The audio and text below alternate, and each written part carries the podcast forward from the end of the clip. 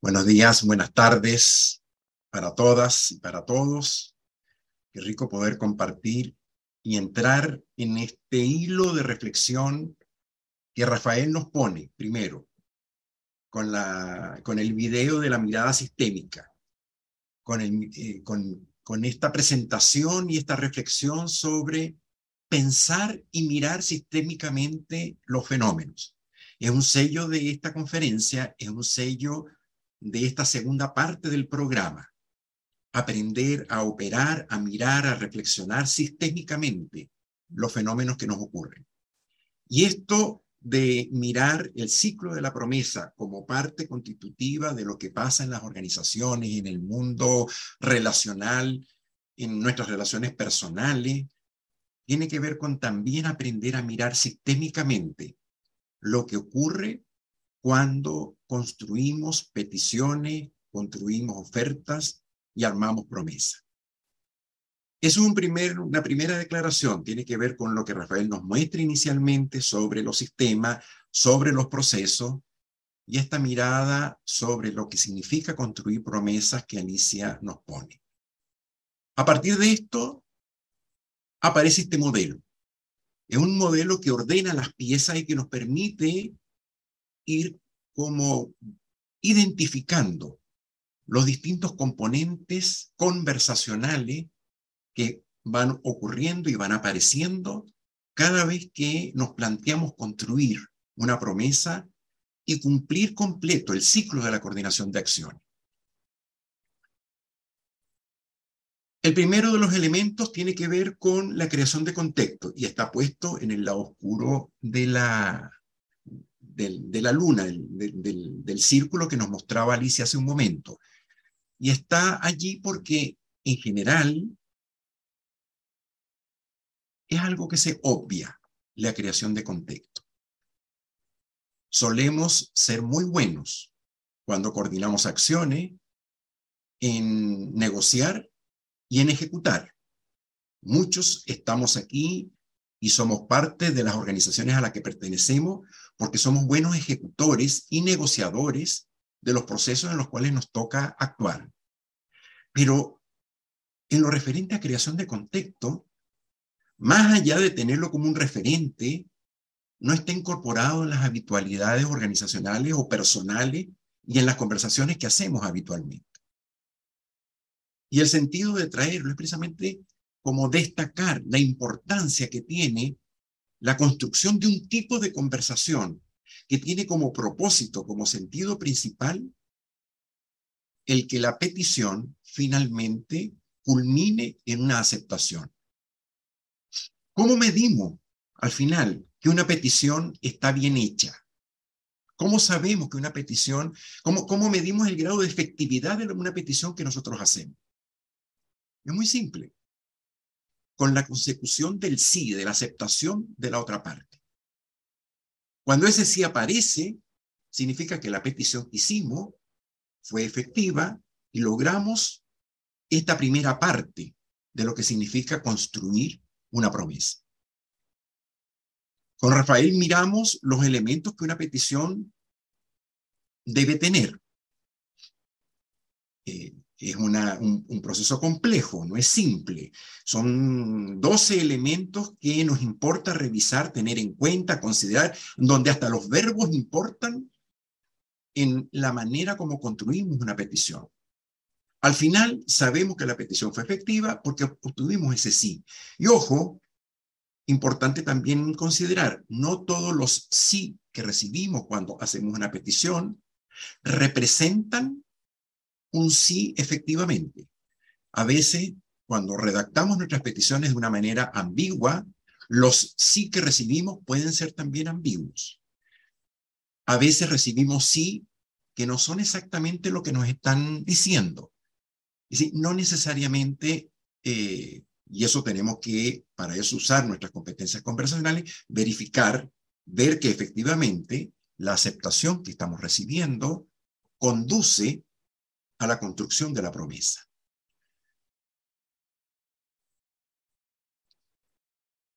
Si tengo todos los elementos de la petición, si los considero, y los tomo para construir mi petición, probablemente el resultado que voy a obtener es una aceptación por parte de la otra parte y en donde se inicia la construcción de la promesa. Piensen por un momento en una petición que recurrentemente hacen y que recurrentemente les dicen que no. O que recurrentemente el resultado que obtienen está lejos de ser lo que esperan recibir. Piensen en una petición que recurrentemente recibe como respuesta un no o un resultado que no se parece a lo que esperan. En ese escenario, probablemente esté faltando lo que vimos hace un momento con Rafael, los distintos elementos que componen la petición. Probablemente alguno de esos elementos está apareciendo en carencia y es importante revisarlo. Y dentro de esto destacamos la creación de contexto.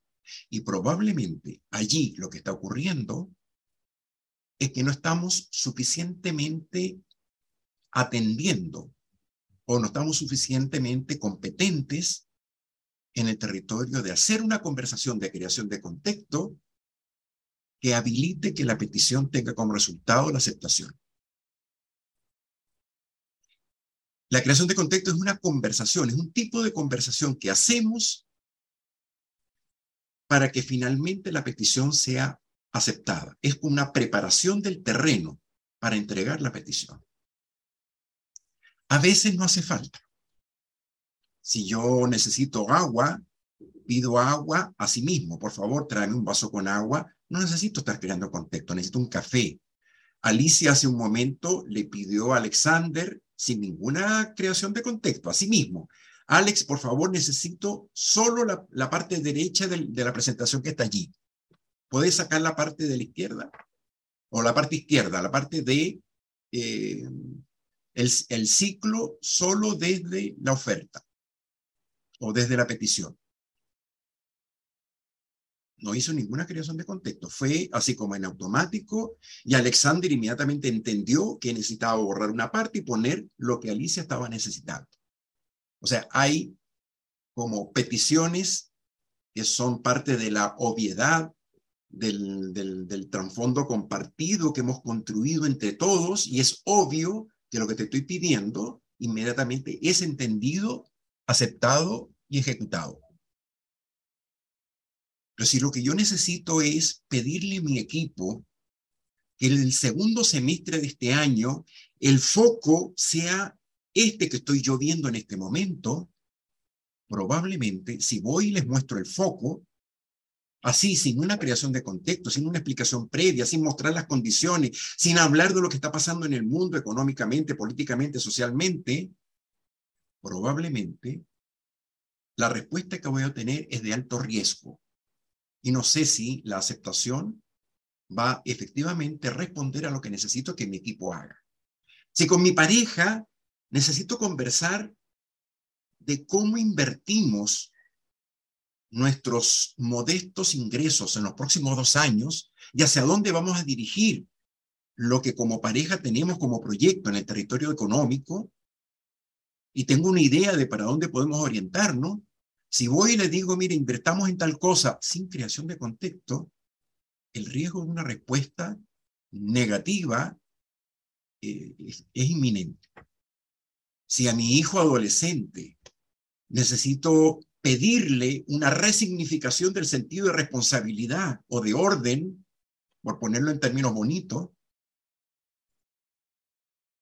probablemente necesito también una conversación de adecuación del terreno para poder hablar de lo que significa responsabilidad.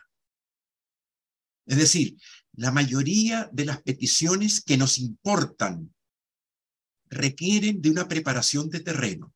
Ese es el sentido de esta conversación. Por eso es lo que la ponemos.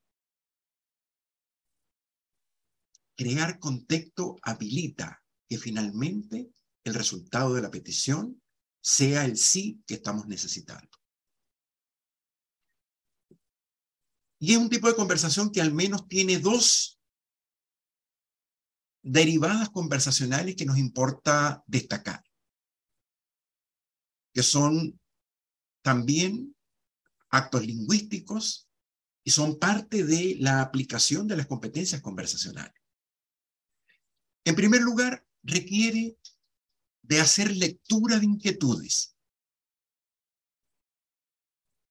Es decir, hacerme la pregunta de por qué estoy necesitando lo que estoy necesitando y qué es lo que la otra parte pudiera estar necesitando, planteándose, buscando, para efectivamente poder entregar mostrar la petición que quiero hacer. Preguntarme por lo que le importa al otro, preguntarme por lo que al otro motiva, cuáles son las motivaciones, cuáles son las, las, fuentes de energía, de fuerza, cuáles son los temores, cuáles son, en fin, las inquietudes, lo que no está dicho en el discurso, lo que no aparece evidente en la palabra. Hacerme preguntas por lo que no está claramente expresado. Y para eso requiero dudar, no ir con certezas, abrirme en un enfoque múltiple y no único, y usar el recurso vital de la escucha, que es cuando hablo para que el otro aparezca. Se llama indagación. Es decir, clave del acto de leer inquietudes, de hacerme preguntas por el otro, es la apertura a escuchar a la otra parte. Si en la creación de contexto voy de una vez con lo que a mí me parece, con lo que yo creo, con lo que yo estoy viendo, con lo que yo necesito, con lo que a mí me inquieta, probablemente el resultado va a ser negativo. Necesito ir a escuchar, a entender, a ver, a sentir lo que la otra parte está necesitando y mirando.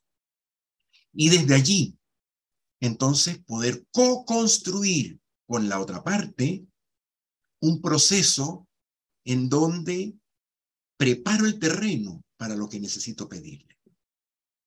Y en esto tengo que tener una mirada sistémica todo el tiempo. Eh, parte del acto de, de anticipación que un líder necesita construir tiene que ver con aprender a leer inquietudes. En la medida en que aprendemos a leer inquietudes, ustedes están estudiando y formándose como coaches y además como líderes. Aprender a leer y anticipar nos permite construir con la otra parte caminos, soluciones, respuestas que al final hacen todo el sentido y habilitan todo tipo de posibilidades. Con esto al leer las inquietudes, al haberte escuchado y al estar en sintonía con lo que a ti te está pasando, en una danza en donde pregunto, indago, pero también muestro de lo que a mí me parece, indagación, proposición, con eso puedo entonces ir al listado de los elementos que constituyen una petición para poder entonces con eso articular quién pide, qué pido, la acción que necesito que ocurra, cómo necesito que eso ocurra, las condiciones de satisfacción que al final van a garantizar que lo que te estoy pidiendo resulte de la manera como lo estoy pidiendo efectivamente. ¿Para cuándo? ¿Cuál es el tiempo que tenemos para que esto ocurra? La emocionalidad con la que se pide, los verbos que, que se requieren, en fin, los elementos que vimos que constituyen la construcción de una petición. Primer territorio de un tipo de conversación que nos permite y nos habilita la creación de contexto, lectura de inquietudes. A veces la velocidad a la que vivimos, la vorágine del trabajo, la locura de tiempos en los que cada uno le toca vivir haciendo 17 cosas simultáneas. En el mundo de las pantallas en las cuales nos hemos hecho tan expertos en estos dos años. en donde saltamos de una reunión a otra, casi que sin, sin, sin cortina. La creación de contexto queda muy en segundo, tercer, cuarto lugar. Y la lectura de inquietudes se nos pasa. Y miren el poder que emerge cada vez que me paro a tratar de entender por qué haces lo que hace, por qué dices lo que dice, qué es lo que a ti te importa. Y con eso tener un nicho para poder construir conversaciones distintas. Primera área. La segunda área tiene que ver con una palabra que la traemos del territorio del amor, del territorio de las mm, relaciones afectivas, que es la seducción.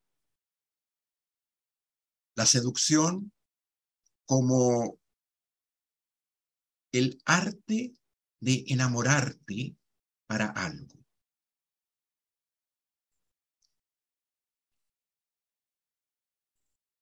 Ustedes en sus primeros ejercicios que han tenido y las primeras experiencias que han tenido como coaches, en los ejercicios que han hecho y en, los, en las interacciones que han tenido como, como coaches, con sus coaches en sus comunidades, parte de los elementos constitutivos de la conversación de coaching tiene que ver con la creación de las condiciones de confianza para que la conversación fluya. Este, esta conversación de seducción tiene como propósito principal la construcción del piso de confianza necesario para que la petición quepa, para poder conversar contigo de algo que pudiera ser una inquietud, una necesidad y poder entregarte la petición que te quiero entregar. Tiene que ver con transparentar el trasfondo compartido de inquietudes, poderte mostrar en confianza lo que nos está pasando, lo que me está pasando, lo que pudiera estarte pasando a ti, y con eso co-construir entre los dos o entre las partes un piso de confianza para que la petición pueda ser entregada.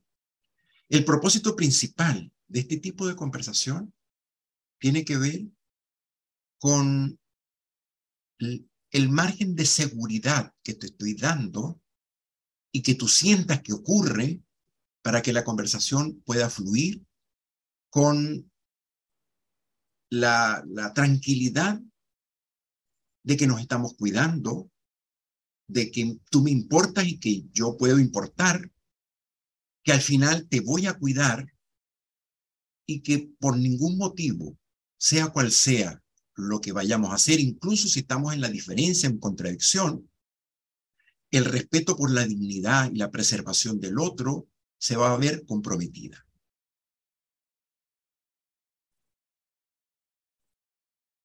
Regresando al territorio del amor, del afecto, Cuéntenme cuáles son los repertorios que ustedes usan cuando están en el territorio de la seducción. ¿Qué hacen para seducir? Pueden escribirlo en el chat.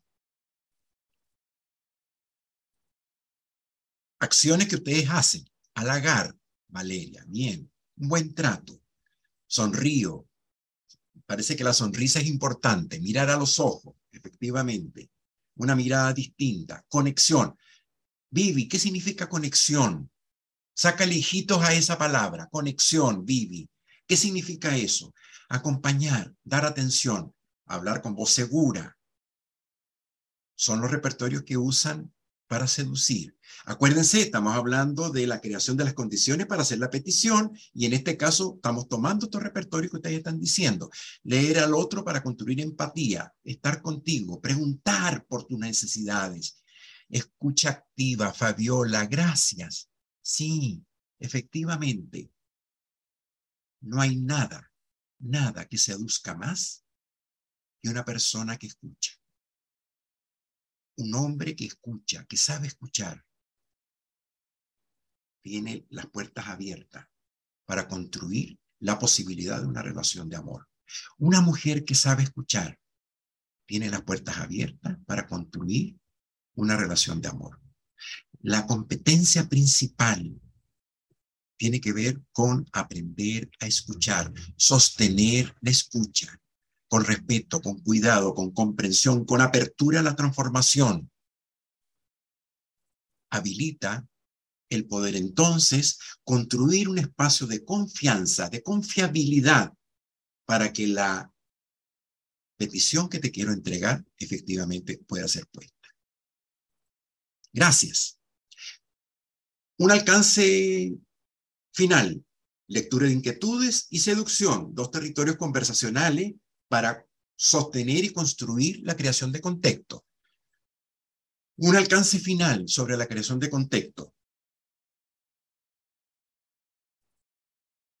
Primero, la dimensión del tiempo.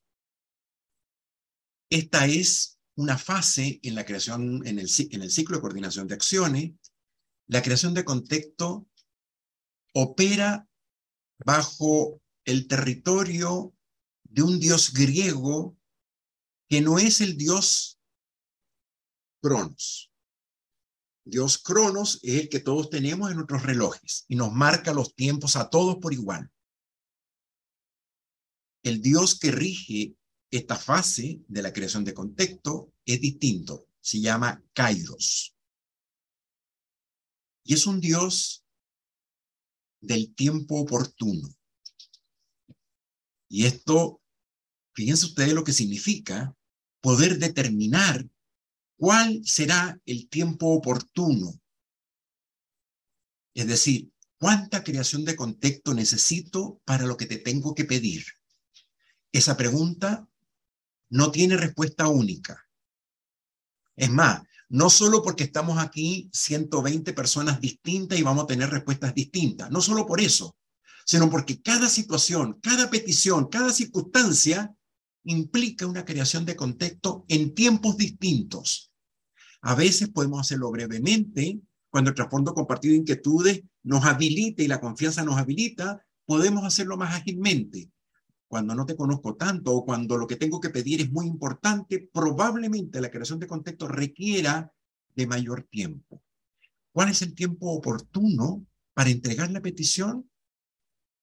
No hay respuesta, pero cada uno tiene que aprender a construir su propio medidor, su propia manera de ir sensibilizándose frente a cuál será el momento en que ya te expliqué, te mostré, conversamos y ya es hora de poderte decir lo que te estoy pidiendo.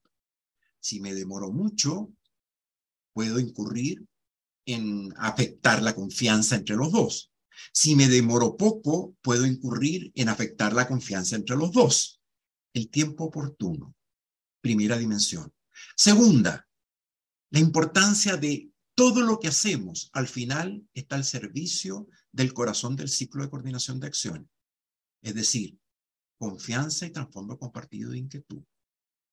En la medida en que opero cuidando la confianza, lo que estoy haciendo alimenta de manera virtuosa el cumplimiento y el desarrollo de la promesa. Al revés, las acciones que hago, en la medida en que afectan la confianza, también van a afectar finalmente el proceso completo de cumplimiento y desarrollo de la promesa. Es decir, tener mucho cuidado en todo momento con cómo hacemos para cuidar el corazón del ciclo de coordinación. Bien, con toda esta explicación, nos vamos a ir al laboratorio conversacional para practicar una conversación de creación de contexto. Nos vamos a ir a sala chica y en donde, eh, en conversación de parejas, cada uno va a pensar una petición que le importa y definida una compañera, un compañero con el cual voy a hacer el ejercicio, voy a conversar con esa persona creando el contexto para la petición que quiero hacer. Condición fundamental de la conversación. Prohibido prohibido decir la petición. Es solo una conversación de creación de contexto. No está permitido decir la petición. Van a tener un tiempo para el lado A. Voy a crear contexto, voy a hablar de lo que importa usando todos estos elementos que hemos dicho hasta ahora, sin decir la petición. Y luego cambiamos a B para que B tenga también la oportunidad de ejercitar su músculo creativo en la creación de contexto. Una vez que A y B han conversado de la creación de contexto, vamos a tener un rato para mm, retroalimentar y conversar de los aprendizajes que emergen de este proceso de creación de contexto sin haber dicho la petición. Tres condiciones del laboratorio conversacional. Si quieren la van poniendo en el chat. Condiciones para participar de un laboratorio conversacional. ¿Cuáles son las condiciones de un laboratorio de conversación? En la primera conferencia los vimos. Condiciones para el laboratorio conversacional. Las voy a decir rápidamente. Uno, la capacidad de verme mirando lo que va pasando. Es decir, mis dificultades, mis aciertos, mis errores, el estar mirándome en cómo converso, lo que hago, lo que digo, estar reflexionando en la acción mientras estoy en la dinámica de la conversación.